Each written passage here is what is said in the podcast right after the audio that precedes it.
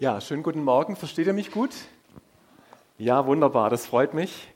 Ich möchte euch ganz herzlich begrüßen. Ich denke, so eine Kindersegnung ist einfach was sehr Bewegendes, was Berührendes. Wir haben so den Eindruck, es passiert so viel. Und die beiden, die Sela und der Emil, die haben das so aufgesogen. Ja? Die haben so diese Segnung richtig in Empfang genommen. Das hat man richtig gesehen.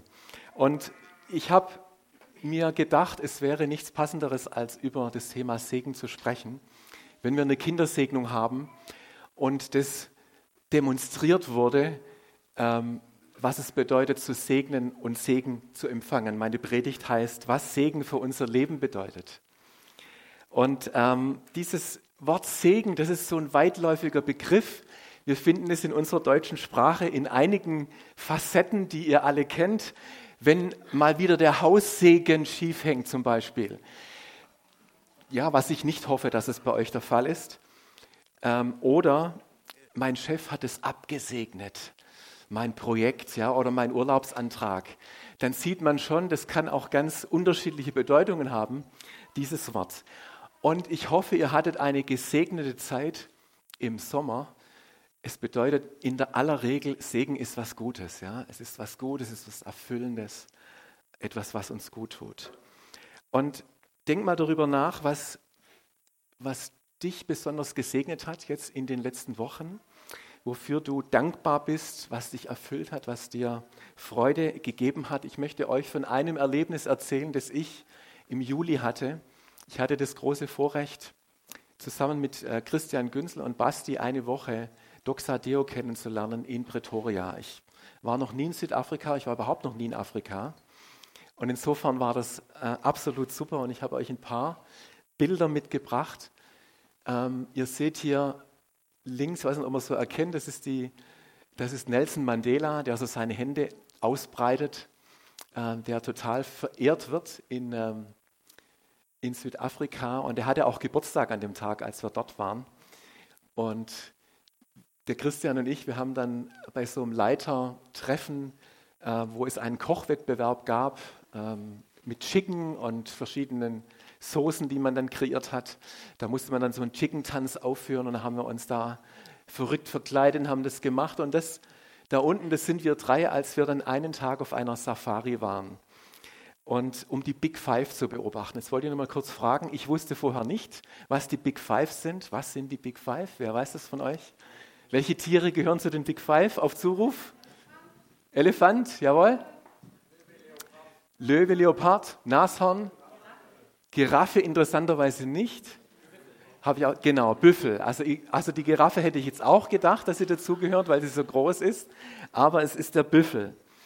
Und ähm, wir haben bei einem Ehepaar übernachtet, der Christian und ich. Und am Vorabend, bevor wir auf diese Safari gefahren sind, sagt der Mann noch zu uns, der selber Safaris organisiert, wenn ihr wollt, dass ein Elefant euer Auto umwirft, dann müsst ihr Obst auf dem Rücksitz haben. Und ich dachte, okay, jetzt hat er uns einen Tipp gegeben. Wenn ein Elefant unser Auto umwirft. Nein, ich glaube, das will ich nicht, dass ein Elefant unser Auto umwirft. Und dann sollten wir am besten kein Obst auf dem Rücksitz haben. Also das war mal auf jeden Fall so eine Mischung aus Belustigung. Meint er das jetzt wirklich ernst? Oder weil die Südafrikaner, die ähm, veräppeln einen ja manchmal auch ein bisschen, wie wir so gemerkt haben. Ist das ernst oder hat er da nur ja, sich ein bisschen um uns oder lustig gemacht, über uns ein bisschen Angst eingejagt? Ich habe auf jeden Fall, was solche Worte auslösen können, nachts davon geträumt, dass ein Elefant unser Auto umwirft. Also etwa so.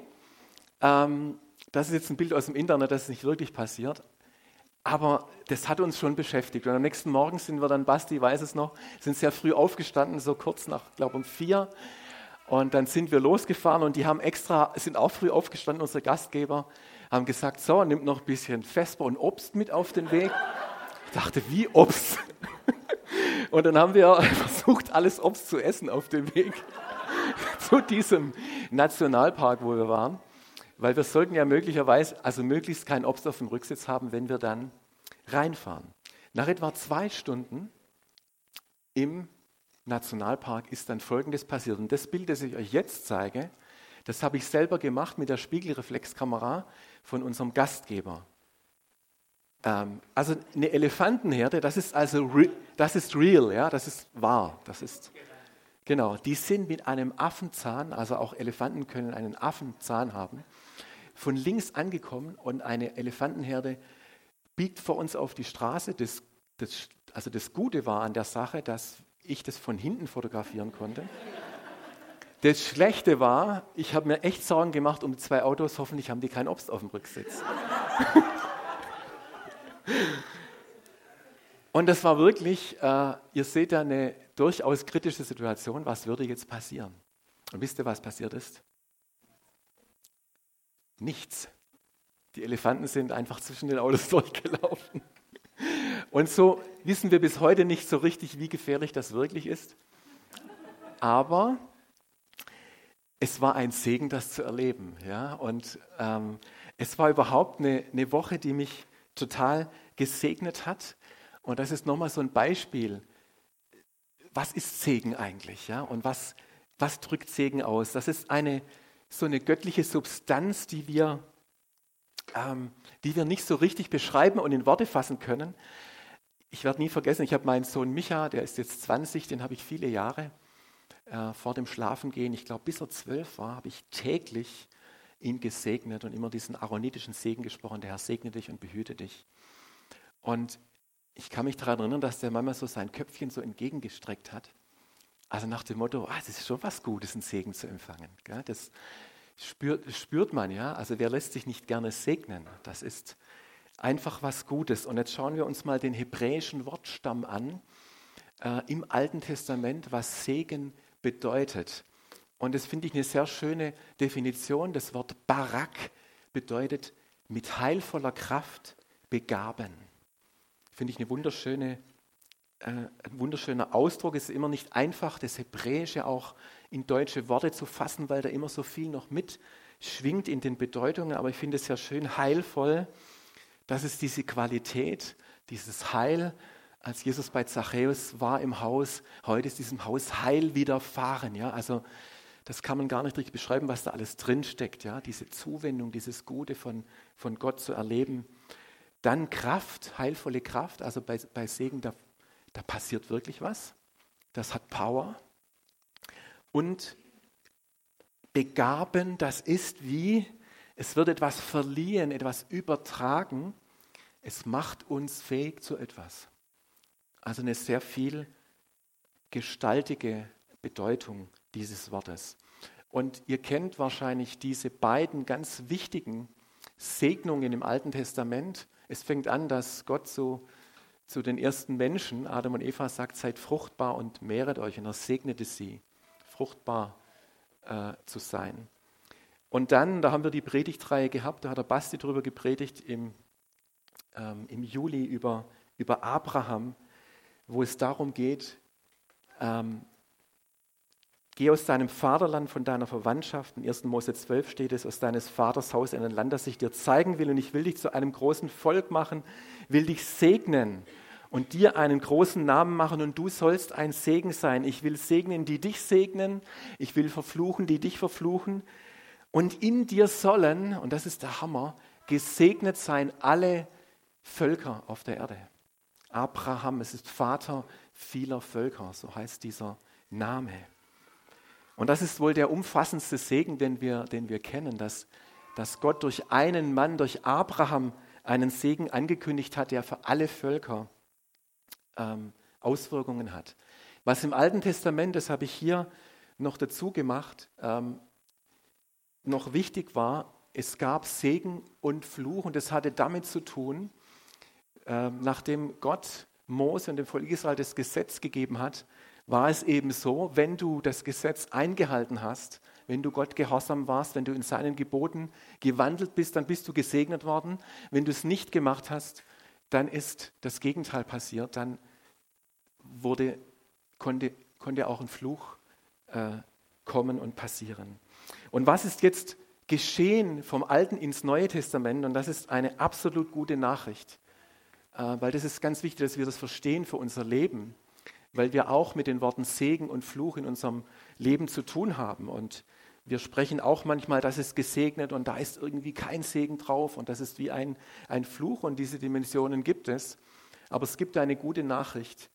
Durch Jesus Christus, der an seinem, durch seinen Tod am Kreuz den Fluch getragen hat, ans Kreuz genagelt hat, diesen Fluch des Getrenntseins von Gott, des Nicht-Einhalten-Könnens des Gesetzes, diesen Fluch hat Jesus ans Kreuz genagelt, dass wir in der Lage sind, den vollen Segen durch ihn zu empfangen. Und im Galater 3, 8 bis 9 heißt es, durch Jesus Christus bekommen wir aufgrund unseres Glaubens Anteil an diesem Segen, den Gott Abraham gegeben hat. Also das heißt, in Jesus Christus wurde es erst möglich, dass diese ganzen Völker gesegnet werden, weil sie durch Glauben an diesem Segen von Abraham teilnahmen. Das ist eine das kann man jetzt eigentlich nicht so in zehn Minuten kurz, kurz rüberbringen. Das ist eine ganz tiefe Dimension. Aber was es bedeutet für uns, ist, dass wir an diesem Segen Anteil haben und das Segen eine Person ist. Jesus Christus, das ist ein Segen in einer Person. Gepriesen sei Gott, der Vater unseres Herrn Jesus Christus. Gepriesen sei er für die Fülle des geistlichen Segens, an der wir in der himmlischen Welt durch Christus Anteil bekommen haben. In der Elberfelder heißt es, er hat uns gesegnet mit jeder geistlichen Segnung in der Himmelswelt. Weißt du, dass aller, aller Segen, den du dir vorstellen kannst, in Jesus Christus zusammengefasst ist. Da ist aller Segen drin in dieser Person. Segen ist also nicht eine irgendwie esoterische Kraft, eine positive Kraft, sondern Segen ist eine Person. Ja? Segen ist in einer Person zusammengefasst. Und das hat ja, dieses Anteil haben an diesem Segen bedeutet, wir das sind auserwählt und berufen. Wir sind geliebt und begnadigt und wir sind vorherbestimmt als Söhne und Töchter. Und deswegen dürfen wir diesen Segen absolut, absolut empfangen. Es geht um Beziehung. Und das ist das, was mir am allerwichtigsten geworden ist. Bei Segen geht es um, um Beziehung. Segen ist sozusagen nur in der Beziehung zwischen Gott und uns denkbar. Versteht ihr, die Beziehung, die wir zu Jesus haben, die, in, die, in die ist dieser Segen gedacht. Ja, der ist nicht irgendwie, der fließt nicht rechts und links davon, sondern der fließt innerhalb dieser Beziehung. Und ich möchte euch noch ein, eine Geschichte erzählen, die mich auch sehr gesegnet hat in Südafrika. Äh, wir waren einen Tag unterwegs, haben die verschiedenen Dienste von Doxadeo in Pretoria besichtigt. Das war, das war so, so spannend, hat mich so berührt auch. Und wir waren dann, ich glaube, zwei Stunden bei Pop-Up. Äh, und der Daniel, weiß gar nicht, ja, der ist, glaube ich, mit den Kindern raus, gell? Oder? Da hinten ist er, genau. Der Daniel, den habe ich da erst kennengelernt an diesem, an diesem Tag. Und es war dann dein letzter Tag bei Pop-Up. Und du kennst das ja in- und auswendig mit allen Facetten und Herausforderungen, die, die dieser Dienst hat. Es geht darum, dass da junge Menschen teilweise von der Straße einfach aufgenommen werden, dann bekommen sie drei Wochen ähm, ein Training in Life Skills, also einfach ähm, was ihre Identität angeht. Und dann bekommen sie ein Training in ganz grundlegenden Dingen, äh, ein bisschen Rechnen, Schreiben, einen Computerkurs, um sie fit zu machen, um sie zumindest beginnen zu qualifizieren, etwas in ihrem Leben, aus ihrem Leben zu machen, weil sie überhaupt keine Hoffnung und keine Perspektive haben und oft wirklich von der Straße kommen. Äh, und wir sind da reingekommen in diese Klasse, kann man sagen, wo, die, wo diese jungen Leute waren, die quasi seit also drei Wochen, ähm, also diese ersten drei Wochen überhaupt bei Pop-Up erleben. Und dann war die Leiterin, die hat uns dann vorgestellt, guckt mal, das sind jetzt Guys aus Deutschland und so, die machen hier einen Besuch und möchte jemand von euch jungen Leuten einfach mal kurz was zu sich sagen? Da waren wir gespannt, wer traut sich jetzt, die sind ja ganz frisch da und so weiter. Dann stand eine junge Frau auf, hat sich dann vorgestellt und gesagt, ich bin eine Woche hier und ich weiß das erste Mal in meinem Leben, wer ich bin. Ich weiß, wer ich bin. Und du hast in diesen Augen so viel Hoffnung, so viel Leben, so viel, ähm, so viel Freude gesehen, etwas zu entdecken. Und das kann man gar nicht besser beschreiben, Anteil zu haben an diesem Segen, der eigentlich da ist. Und was für ein Dienst, der das ermöglicht, dass Menschen ähm, Anteil an diesem Segen haben. Für mich ist immer noch der größte Segen im Leben zu erleben, wenn, wenn Menschen zu Gott finden, die, die ihn noch nicht gekannt haben, ähm, die noch nicht Teil dieses, dieses Segens sind. Und um das nochmal zu betonen, hey, Segen hat mit Beziehung zu tun. Wenn wir diesen aaronitischen Segen, von dem ich euch vorher erzählt habe, wenn wir uns ähm, den nochmal vor Augen führen, Gott segne dich und behüte dich. Und jetzt kommt es, er lasse sein Angesicht leuchten über dir. Das hat mit seinem Gesicht zu tun, das hat mit Beziehung zu tun. Er sei dir gnädig, er erhebe sein Angesicht. Es geht um diese Beziehung zu Gott. Ja, für uns ist das oft eine Floskel, aber dieser Segen bedeutet eigentlich, ich segne dich mit einer innigen Beziehung zu Gott von Angesicht zu Angesicht. Das ist Segen. Ähm, das ist Beziehung. Normalerweise denken wir bei Segen in eine Richtung, wahrscheinlich ihr auch. Man denkt, Gott segnet uns von oben nach unten irgendwie. Könnte es auch umgekehrt sein? Ich komme jetzt gleich noch zu dem griechischen Wort. Ich habe euch das Hebräische ja schon vorgestellt. Äh, dieses Barak, das griechische Wort Eulogeo. Das hat ein bisschen eine andere Bedeutung, das sage ich euch gleich. Das Interessante an diesem Wort Eulogeo ist, dass es segnen bedeuten kann, aber auch loben und preisen. Das heißt, dieser Lobpreis, wenn wir Gott loben und preisen, dann könnte man auch sagen, wir segnen Gott. Das ist ganz interessant. Und ein Lobpreisleiter aus den USA, den wahrscheinlich die meisten von euch nicht mehr kennen, in den 80er Jahren, Karl Tuttle, ähm, der hat dieses Lied Hosianna in der Höhe, so ein ganz altes Lobpreislied damals. Hosianna, Hosianna, Hosianna in der Höhe, das kommt von ihm. Und er hat sich dann mit einem Liedtext beschäftigt, wo es hieß, I will bless the Lord. Ich äh, segne den Herrn, ich will den Herrn segnen. Er hat gesagt, ich, ich kann mir das gar nicht vorstellen, wie soll das funktionieren? Also Gott segnet doch uns, aber wie können wir denn ihn segnen? Und hat er, ich weiß, auf so einer Lobpreiskonferenz erzählt, er hat sich da drei Tage auf eine einsame Berghütte zurückgezogen, um herauszufinden, was I will bless the Lord bedeutet. Wie kann ich Gott, wie können wir dich segnen? Brauche eine Antwort von dir. Wie kann ich dich segnen? Das muss ich auch wissen. Ich kann mir das gar nicht vorstellen. Und er erzählte keine Antwort. Drei Tage auf einer Hütte und keine Antwort. Ein bisschen frustriert ging er nach Hause. Und dann ging er in das Zimmer seines kleinen Sohnes und er hat dann schon geschlafen. Und ähm, dann stand er so über dem Bett, das kennen jetzt die Eltern wahrscheinlich von euch wenn man so lange seine Kinder beobachtet, wie sie schlafen. Und dann einfach sich nochmal nach vielleicht auch ärgerlichen Momenten am Tag wieder neu in seine Kinder verliebt, wenn die so still schlafen. Und mal ruhig sind. Und dann hat er begonnen, so eine Liebe für seinen Sohn ähm, zu empfangen und hat ihn angeguckt. Und ich glaube, er hieß Zachary, also äh, Zacharias, und dann hat er so gesagt auf Englisch, Zachary, you're my son, I love you so much, you bless me so much. Und auf einmal spricht der Heilige Geist zu ihm. Und er sagt, genau das, was du jetzt erlebst mit deinem Sohn, so segnest du mich, weil ich dein Vater bin. Wow. Das hat mit Beziehung zu tun. Gott ist nicht nur der, der uns segnet, sondern wir. Er hat uns geschaffen, dass wir ihn segnen. Wir sind gemacht zum Lobpreis seiner Herrlichkeit. Das ist Beziehung. Segen ist nicht denkbar ohne Beziehung. Und das finde ich sehr schön. Und ich möchte mit euch jetzt gerade an dieser Stelle, wenn wir diese Grundlage geschaffen haben, dass Segen Beziehung ist, nochmal diese schöne Stelle anschauen. Das, was wir vorher demonstriert haben, kommt in drei Evangelien vor, die Segnung, wie Jesus Kinder segnet. Und ich lese es aus Markus 10, 13 bis 16 aus der neuen Genfer Übersetzung. Da heißt es, es wurden auch Kinder zu Jesus gebracht und er sollte sie segnen. Aber die Jünger wiesen sie barsch ab. Als Jesus das sah, war er ungehalten. Lasst die Kinder zu mir kommen, sagte er zu seinen Jüngern. Hindert sie nicht daran, denn gerade für solche wie sie ist das Reich Gottes. Ich sage euch, wer das Reich Gottes nicht wie ein Kind annimmt, wird nicht hineinkommen. Und er nahm die Kinder in seine Arme, legte ihnen die Hände auf und segnete sie. Eine ganz einfache Auslegung dieser Stelle ist, Jesus möchte eine Beziehung zu den Kindern haben. er möchte Zugang zu den Kindern haben, weil er sie dann segnen kann.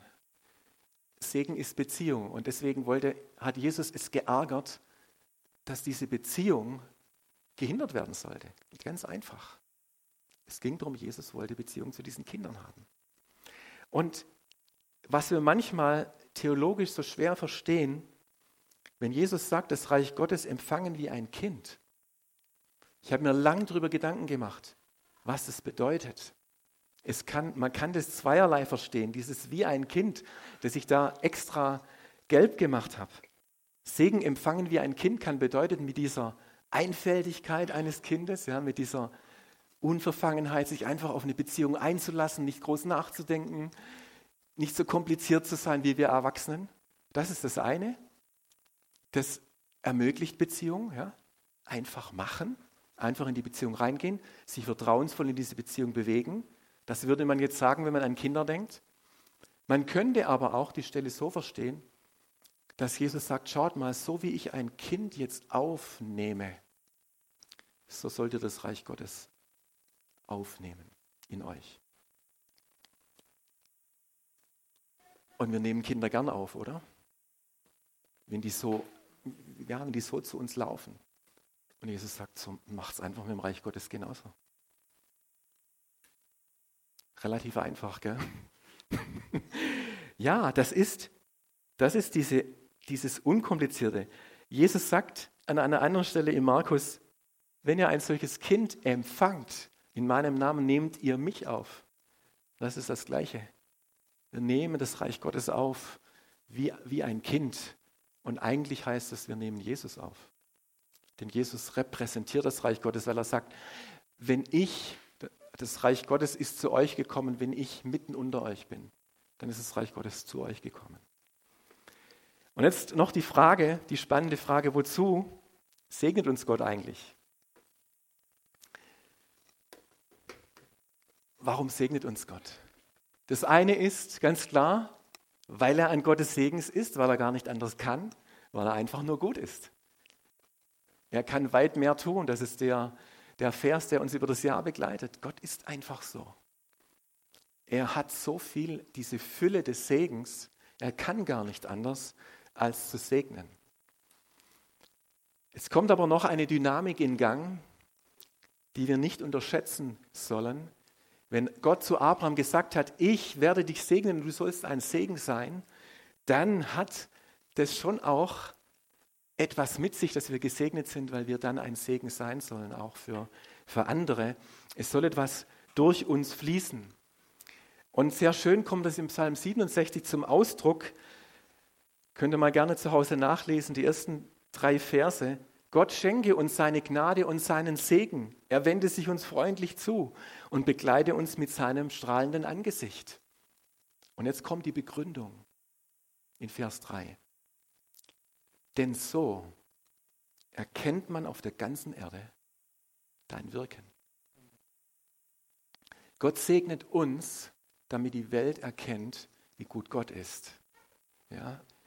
Wir sollen diesen Segen, den wir von Gott empfangen haben, weitergeben, durch uns fließen lassen, damit die Welt diesen Gott erkennt, der, der so voller Segen ist. Und das finde ich sehr schön.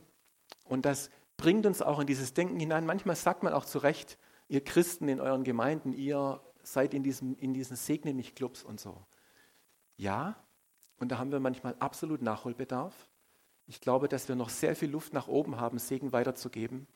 Aber ich sage, beides ist wichtig. Denn wir können auch nur das weitergeben, was wir empfangen haben. Also das heißt, ich gebe dir heute einfach mit auf den Weg, empfang so viel Segen wie möglich, aber gib auch so viel Segen wie möglich weiter. Beides ist richtig. Und wie können wir Segen weitergeben? Menschen segnen, segnen weitergeben. Ich glaube, das könnt ihr euch in eurer Kreativität absolut gut vorstellen. Das kann sein, dass man Zeit investiert, für, für Menschen. Das kann einfach sein, dass man seine Gaben einsetzt, andere unterstützt, andere segnet, indem man ihnen beim Umzug hilft oder wo auch immer. Oder man gibt Finanzen, um zu segnen. Was kann mein Leben dazu beitragen, dass ich ein Segen sein kann? Ich werde eine, eine Situation nie vergessen. Da habe ich mal ein Gespräch mit einem über 80-jährigen Mann auf der Straße gehabt. Und wir sind so ins Gespräch gekommen. Und einmal waren wir im Gespräch über den Glauben. Und es war so ein Urschwabe. Und er hat dann so auf Schwäbisch, ja, ihr Christen und so. Ne? Und gesagt, ja, also mit dem, mit dem Chef da oben, da habe ich einen ganz guten Draht, aber ich habe ein Problem mit seinem Bodepersonal. Und ich sage Ihnen, mit den Pfarrer, da habe ich mir es ganz, also die Pfarrer, das ist unmöglich. Da habe ich zu ihm gesagt, ich bin einer von denen. Erzählen Sie mir doch mal, wo, wo liegt das Problem? Dann hat er gesagt, dann hat er angefangen, eine Story nach dem Krieg zu erzählen, als es noch ganz wenig, ähm, also als man noch wirklich gehungert hat, ja, und als es in der Metzgerei dann so ein paar gute Seidenwürstler gab oder sonstige Würstler und dann gingen sie irgendwann mal aus. können wir uns heute nicht mehr vorstellen, dass etwas ausgeht. Und es war so, dass er damals nach dem Krieg in eine Metzgerei ging und da war noch ein Perle Würstler da und die wollte er eigentlich gerade kaufen, da kam der Pfarrer rein. Und weil das irgendwie scheinbar eine wichtige Person an diesem Ort war, hat mir der Pfarrer die Würstler weggeschnappt und der Metzger hat dem Pfarrer die, Würst, die Würstler gegeben. Könnt ihr euch vorstellen, diese Erfahrung hat diesen Mann verbittert für sein ganzes Leben. Das ist ja unglaublich. Und ich stand nur da und habe gedacht, was für eine Geschichte. Und das habe ich dem abgenommen, dass den so richtig das Ding berührt hat und bewegt hat. Und du hast diese Fäuste gesehen, die der da hatte gegenüber Pfarrer. Und ich habe dann irgendwie, das hat er mir dann, glaube ich, verraten, ja, ich wohne da drüben und so weiter. Dann habe ich den Beschluss gefasst, als wir uns dann verabschiedet haben, dir werde ich es zeigen. Und dann haben wir ein paar Leute zusammengelegt, glaube 50 Euro haben wir ausgegeben. Ich habe ihm so einen Geschenkkorb gemacht und mit den besten Würsten des Ortes obendrauf, habe geklingelt und habe ihm diesen Geschenkkorb überreicht. Seine Frau und er saßen auf dem Sofa und haben gesagt, jetzt sind wir über 80, aber sowas haben wir uns auch noch nie erlebt. Ganz einfach. Ja, aber das ist, ähm, da durfte ich mal, und es war so ein schöne, schönes Erlebnis, mal kreativ erleben, was Segen bedeutet. Noch eine kleine Geschichte aus Südafrika. Es war sehr schön, ähm, ein Campus, ähm, der Parkview Campus, der ist in einem Shopping Center. Das heißt, die Gemeinde trifft sich in einem Einkaufszentrum wie im Bräuningerland und sonntags sind die Geschäfte dort auch offen und da ist Gottesdienst im Shopping Center. Und da gibt es ein, ähm, in so einer Reihe von Geschäften einfach eine ähm, ja, wo die Gemeinde auch präsent ist und Seelsorge und Gebet an, anbietet. Also das ist echt bewundernswert. Und die haben sich da richtig niedergelassen, zahlen da auch ganz schön viel Geld. Ihr könnt euch vorstellen, was das kostet, in so einem Shoppingcenter eingemietet zu sein. Und was mich zutiefst beeindruckt hat, war, als der, der Tops, der Pastor äh, von Parkview, uns so erzählt hat, wie die begonnen haben, zu den anderen Ladenbesitzern Kontakt aufzunehmen, Beziehungen aufzubauen. Und über Jahre das jetzt natürlich auch gewachsen ist. Und das ist wieder der Punkt. Es kann dann Segen fließen, wenn du eine Beziehung hast. Wenn du als Christ mal irgendwas machst und wieder gehst, das ist, das ist gut. Aber wenn du dann wirklich ein Nachbar bist in diesem Einkaufszentrum, vielleicht mit den gleichen Dingen zu kämpfen hast, wie Geschäfte sterben und es kommen nicht mehr so viele Leute und das sitzen dann alle im, im gleichen Boot, und sie haben wirklich Beziehungen aufgebaut zu einem Möbelgeschäft, ähm, was nicht so weit von diesem Parkview-Standort äh, weg ist. Und er hat erzählt, sie sind da reingegangen, haben irgendwie Freundschaft geschlossen mit diesem Ladenbesitzer. Und ähm, die haben dann gesagt, heute waren ganze zwei Kunden da. Also das war dann ist auf einer höheren Etage und da verirren sich nicht so viele Leute hin, wie das in der Shopping Mall halt so ist. Und dann haben die gefragt, dürfen wir beten für sie und ihr Geschäft? Und dann haben die gesagt, ja. Weil das ist erstaunlich, wie viele Menschen offen sind, Segen zu empfangen. Wenn man es anbietet, dann haben die gebetet und haben gesagt, der Umsatz ist binnen Wochen, hat sich verzigfacht von diesem Geschäft. Und er hat dann gesagt, das hat sich jetzt vielleicht nicht immer so gehalten, aber Gott wollte uns vielleicht einfach zeigen, hey, schaut mal, was für ein großer Segen ihr sein könnt, wenn ihr solche ganz einfachen Dinge macht. Und jetzt zum Schluss noch die Auflösung, was dieses Wort Segen bedeutet im Neuen Testament im Griechischen. Das ist das Wort eulogeo. Und eu bedeutet gut und logeo bedeutet reden. Ihr, ihr, kennt vielleicht den Eu-Stress, das ist der gute Stress. Ja? Eu ist immer gut, wenn man Griechisch kann ein bisschen. Und Logeo, Logos, das Wort gut reden. Wenn du also segnest, dann redest du gut. Dann redest du was Gutes. Praktischer kann man sich gar nicht vorstellen. Also wir können uns mit Worten segnen, indem wir Eulogeo, indem wir Gutes sagen, indem wir uns ermutigen, indem wir uns wertschätzen. Diese, diese Worte haben mich gesegnet. Wenn du also zu Hause vielleicht mit deinem Ehepartner oder irgendjemand anders wenn der da was Gutes sagt, dann sagst du, oi, das war richtig gut. Und das Wort für Böses, Schlechtes sagen heißt Kakologeo. Und wenn du das, wenn du das sagst, das war es aber gar nicht, dann sagst du, das war jetzt richtig Kako, was du da gesagt hast. Eulogeo, das ist das Gute, ja, das ist Segnen. Und wir wollen das gleich praktisch umsetzen.